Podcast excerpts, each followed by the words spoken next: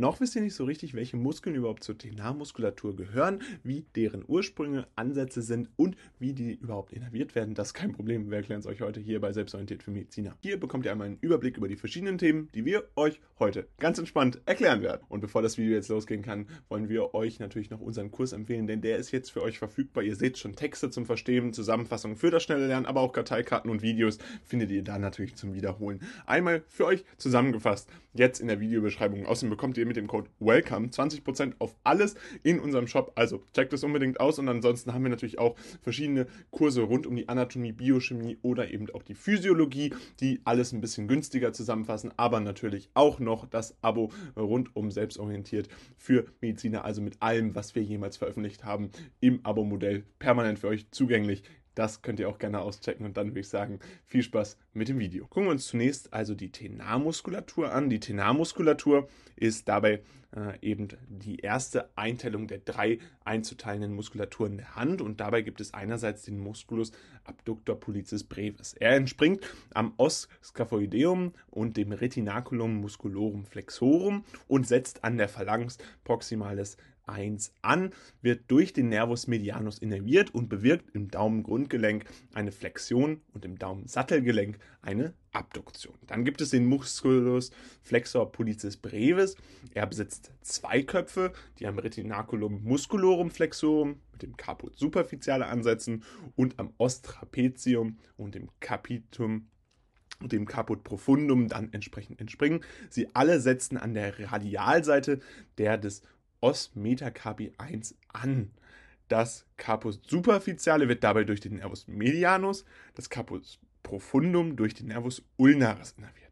Er bewirkt im Daumensattelgelenk eine Flexion und Opposition im Daumengrundgelenk jedoch nur eine Flexion. Also hier unbedingt den Unterschied merken. Der Musculus opponens pollicis entspringt dabei am Ostrapezium und setzt am Os Metacarpi 1 an. Er wird durch den Nervus medianus innerviert und bewirkt ausschließlich eine Opposition im Daumensattelgelenk, was man sich natürlich schön anhand seines Namens merken kann. Außerdem gibt es noch den Musculus adductor pollicis. Er besitzt erneut zwei Köpfe, die am Os capitatum, äh, der Basis des der Ossa metacarpi 2 bis 3 mit dem Caput Obliquum und am Os metacarpi, dem Caput transversum, entspringen. Und diese setzen an der Phalanx proximalis 1 an und wird durch den Nervus ulnaris innerviert. Er bewirkt im Daumensattelgelenk eine Adduktion und Opposition sowie im Daumengrundgelenk eine Flexion. Das sind also die verschiedenen Muskeln der Tenarmuskulatur in der Hand und dabei ist natürlich immer ganz wichtig hervorzuheben, dass wir eben hier auch zwei zweiköpfige Muskeln haben, nämlich den Flexor pollicis brevis und den Adductor pollicis. Also diese solltet ihr euch auf jeden Fall merken und da ist insbesondere auch wichtig, dass die Köpfe teilweise eben von unterschiedlichen Nerven innerviert werden. Das Video, was ihr euch jetzt hier angeguckt habt, ist jetzt leider vorbei. Allerdings haben wir noch ein weiteres Video, was euch sicherlich auch interessiert, denn es geht genau um dasselbe Thema und verstärkt da nochmal euer Wissen. Also bleibt jetzt dran und los geht's. Gucken wir uns nun die Mittelhandmuskulatur an. Dabei unterscheiden wir zwischen der Dorsalseite und der Palmarseite. Gucken wir uns zunächst die dorsale Seite an und dabei haben wir den Musculi lubricalis 1 und 2 sowie die Musculi lubricalis 3 und 4. Sie entspringen den Sehnen des Musculus flexor digitorum profundus und setzen an den Dorsalaponeurosen der Finger an. 1 und 2 werden dabei durch den Nervus medianus, 3 und 4 durch den Nervus ulnaris innerviert. In den Fingergrundgelenken der Finger 2 bis 5 wird eine Flexion erreicht, während in den Interphalangialgelenken der gleichen Finger eine Extension erreicht wird. Dann gibt es auf der dorsalen Seite noch die Musculi interossei dorsalis 1 bis 4. Diese entspringen den Ossa metacarpi 1 bis 5 und setzen an den Dorsalaponeurosen der Finger 2 bis 4 sowie den Phalanx proximalis der Finger 2 bis 4 entsprechend an werden durch den Nervus ulnaris entsprechend innerviert, bewirken dann im Grundgelenk der Finger 2 bis 4 eine Flexion und Abduktion in den Interphalangialgelenken der Finger 2 bis 4 eine Extension. Dann gibt es, wie gesagt, auch noch die Palmarseite und dazu gehört unter anderem der Musculi Inter, die Musculi interossei palmaris 1 bis 3. Diese entspringen an der Ulnerseite des Os metacarpale 2 und den Radialseiten der Ossa Metacarpi 4 bis 5. Sie setzen an den Dorsalaponeurosen und der Phalanx proximalis der Finger 2, 4 und 5 an, werden durch den Nervus ulnaris innerviert und bewirken in den Grundgelenken der Finger 2 bis 5 eine Flexion und Adduktion sowie in den Interphalangealgelenken der Finger 2, 4 und 5 eine Extension. Also hier ist insbesondere wichtig zu merken, dass man eben die dorsale und palmare Seite unterscheidet. Das kann man sich ganz schön äh, merken, dass eben bei der dorsalen Seite zwei ähm, Gruppen von Muskeln äh, da entsprechend beteiligt sind. Bei der Palmar-Seite dann eben nur äh, eine Gruppe, nämlich die Palmaris. Also das lässt sich auch schön und einfach zuordnen. Gucken wir uns dann abschließend die Hypothenarmuskulatur an. Dabei äh, gibt es hier eine Besonderheit, denn diese werden alle durch den Nervus ulnaris innerviert und das kann man sich dann so ganz schön merken. Also wichtig ist einfach, dass ihr euch merkt, dass die Hypothenarmuskulatur aus den folgenden Muskeln besteht und dann habt ihr sozusagen die Innervation schon gleich mitgewonnen. Nämlich einmal beim Musculus abductor digiti minimi, der entspringt am Os pisiforme und setzt dann an den Phalanx proximalis und Dorsalaponeurosen des Fingers 5 an, bewirkt im Grundgelenk des Fingers 5 eine Flexion und Abduktion, im Interphalangealgelenk eine Extension.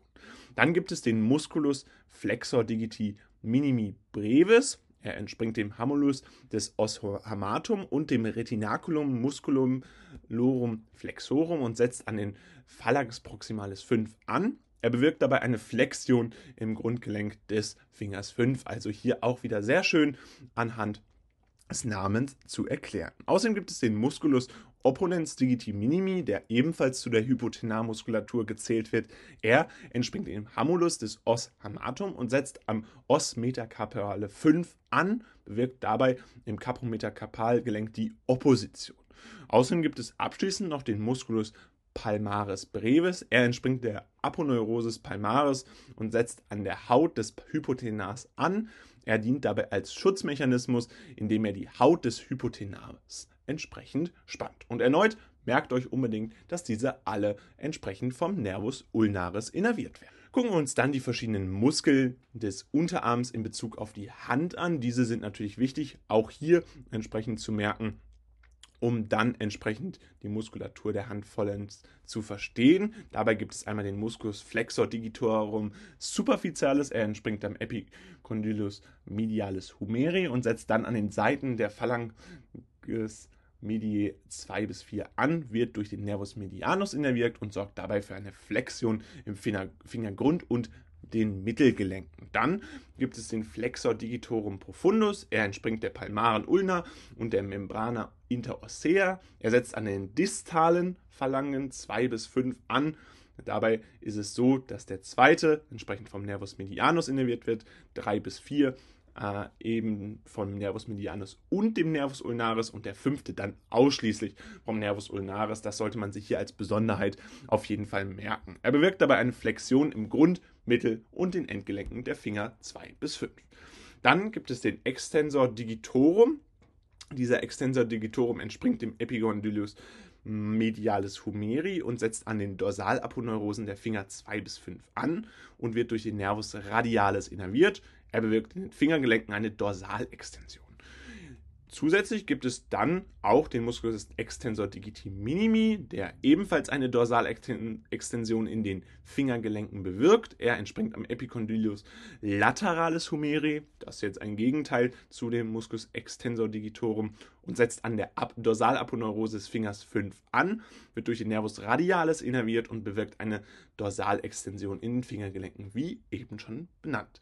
Ein besonders wichtiger Muskel, deswegen haben wir ihn euch hier einmal hervorgehoben, der wird immer wieder im Physikum abgefragt, deswegen solltet ihr euch den auf jeden Fall merken, ist der Musculus abductor pollicis longus. Er entspringt den Dorsalseiten von Ulna, Radius und der Membrana interossei setzt am Os metacarpi 1 an und wird durch den Nervus radialis innerviert. Er bewirkt in den Daumensattelgelenk eine Abduktion sowie aber auch eine Extension. Also hier, wie gesagt, merken, da dies für das Physikum insbesondere relevant ist. Außerdem gibt es den Musculus extensor pollicis brevis. Er entspringt den Dorsalseiten von Ulna, Radius und den, der Membrana interossei. Er setzt an, der, an den Phalanx proximalis 1 an und wird durch den Nervus radialis innerviert. Dabei wirkt er im Daumensattelgelenk eine Abduktion, aber auch eine Extension.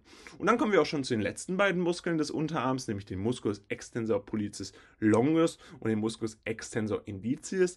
Der Longus entspringt der Dorsalseite von Ulna radius und Membrana interossea. Der Extensor indicis entspringt der Dorsalseite von Ulna und Membrana interossea und setzt dann an der Dorsalaponeurose des Fingers 2 an.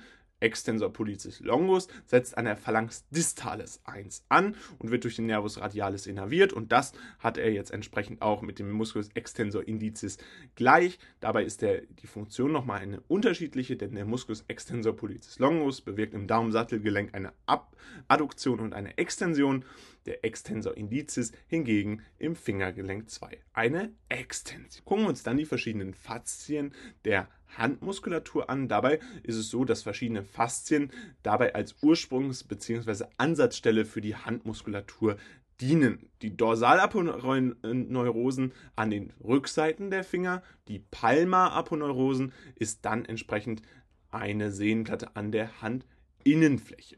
Das Retinaculum musculorum flexorum ist ein festes Band, was zwischen Os scaphoideum und Os trapezium auf der Radialseite sowie zwischen dem Hamulus des Os hamatum und dem Os pisiforme auf der Ulna-Seite dient dabei dann entsprechend der Kraftumleitung bei der Fingerbeugung und ist das Dach des Karpaltunnels. Diese drei ersten Sachen solltet ihr euch auf jeden Fall merken, also diese drei ersten Aussagen, dass beispielsweise die Dorsalaponeurosen entsprechend an den Rückseiten der Finger vorzufinden sind. Äh, das ist ganz wichtig. Denn hier diese ersten drei äh, Inhalte werden auf jeden Fall häufig im Physikum abgefragt. Natürlich solltet ihr den letzten Fakt rund um die Faszien nämlich auch wissen. Und da ist es nämlich so, dass das Retinaculum musculorum extensorum ist entsprechend ein Rückhalteband des dorsalen Handgelenks und dient dabei der Kraft Umleitung bei der Fingerstreckung und ist ebenfalls das Dach des Karpaltunnels. Das ist natürlich auch wichtig, allerdings solltet ihr die ersten drei Sachen besonders im Kopf behalten, weil sie so oder so ähnlich schon mal im Physikum abgefragt wurden. Gucken wir uns zuletzt noch die verschiedenen Sehnenfächer an, die entsprechend eine Bedeutung haben. Dabei gibt es insgesamt sechs Sehnenfächer, die für die Extensoren der Hand- und Fingergelenke vorhanden sind. Sie alle werden vom Retinaculum musculorum extensorum überzogen. Man findet sie im Bereich des dorsalen Handgelenks. Das erste Fach ist dabei vom Musculus extensor pollicis brevis und Musculus abductor pollicis longus gespannt. Im zweiten Fach finden wir den Musculus extensor carpi radialis longus und brevis vor. Im dritten Fach hingegen nur den Musculus extensor pollicis longus und dann im vierten Fach wieder zwei Muskeln, nämlich den Musculus extensor digitorum und den Musculus extensor indicis. Im fünften Fach hingegen dann den Musculus extensor digiti minimi und im sechsten Fach den Musculus extensor carpi ulnaris. Außerdem ist wichtig, dass es insgesamt mehrere palmare Sehnenfächer gibt, die sich unterhalb des Retinaculum musculorum flexorum vorfinden, nämlich die Vagina tendinis musculi flexoris pollicis longi, die Vaginae tendinum digitorum manus bei den Fingern 2 bis 4 und das Vaginae tendinum carpalis Palmaris. Damit soll es jetzt auch schon wieder gewesen sein mit diesem Video rund um die verschiedenen Muskeln der Hand. Falls es euch gefallen hat und ihr einiges lernen konntet, dann würden wir uns riesig freuen, wenn ihr ein Abo oder auch ein Like da lasst. Gerne könnt ihr unseren Kanal auch dann damit unterstützen, dass ihr unseren Kurs kauft, denn der ist jetzt für euch verfügbar und der bringt euch richtig was in der Vorbereitung auf die nächste Klausur, aber natürlich auch aufs Physikum und das könnt ihr gerne auschecken. Außerdem bekommt ihr da 20% mit dem Code WELCOME und dann sehen wir uns ganz bald dort wieder. Haut rein und